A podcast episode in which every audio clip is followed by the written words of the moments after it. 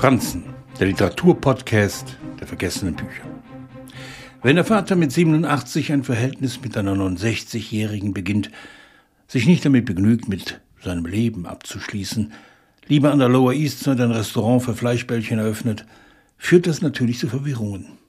Ruth, die Tochter, fest verankert in den New Yorker Neurosen, bewegt sich am Rande des Nervenzusammenbruchs aufgrund von so viel überbordender Vitalität.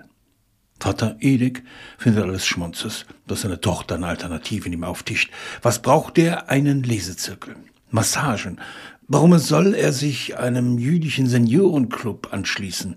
Er will das pure Leben genießen. Ist er deswegen nicht zu ihr gezogen? In burlesken Szenen erzählt Lilly Brett von der Überforderung einer Tochter, in der selbst der Holocaust laut der Kritik sich wie eine Hollywood-Komödie anhört.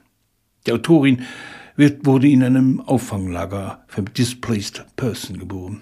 Ihre Eltern hatten im Ghetto geheiratet, sich in Auschwitz verloren und erst nach der Befreiung wieder zueinander gefunden. Brett lebte erst in Australien, danach in New York.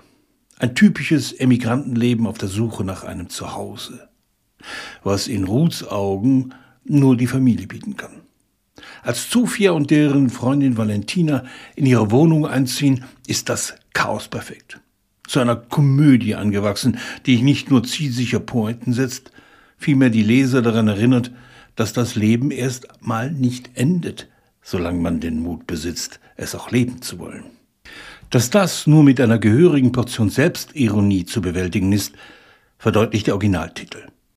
You Gotta Have Balls. Das klingt eher nach Edek als der deutsche Titel Chuspe. In jedem Fall ein fulminantes Feuerwerk jüdischer Literatur, das es auch seinen Weg auf die Bühne brachte. Nichts reizt ein Schmunzel mehr, als an der Familie zu verzweifeln.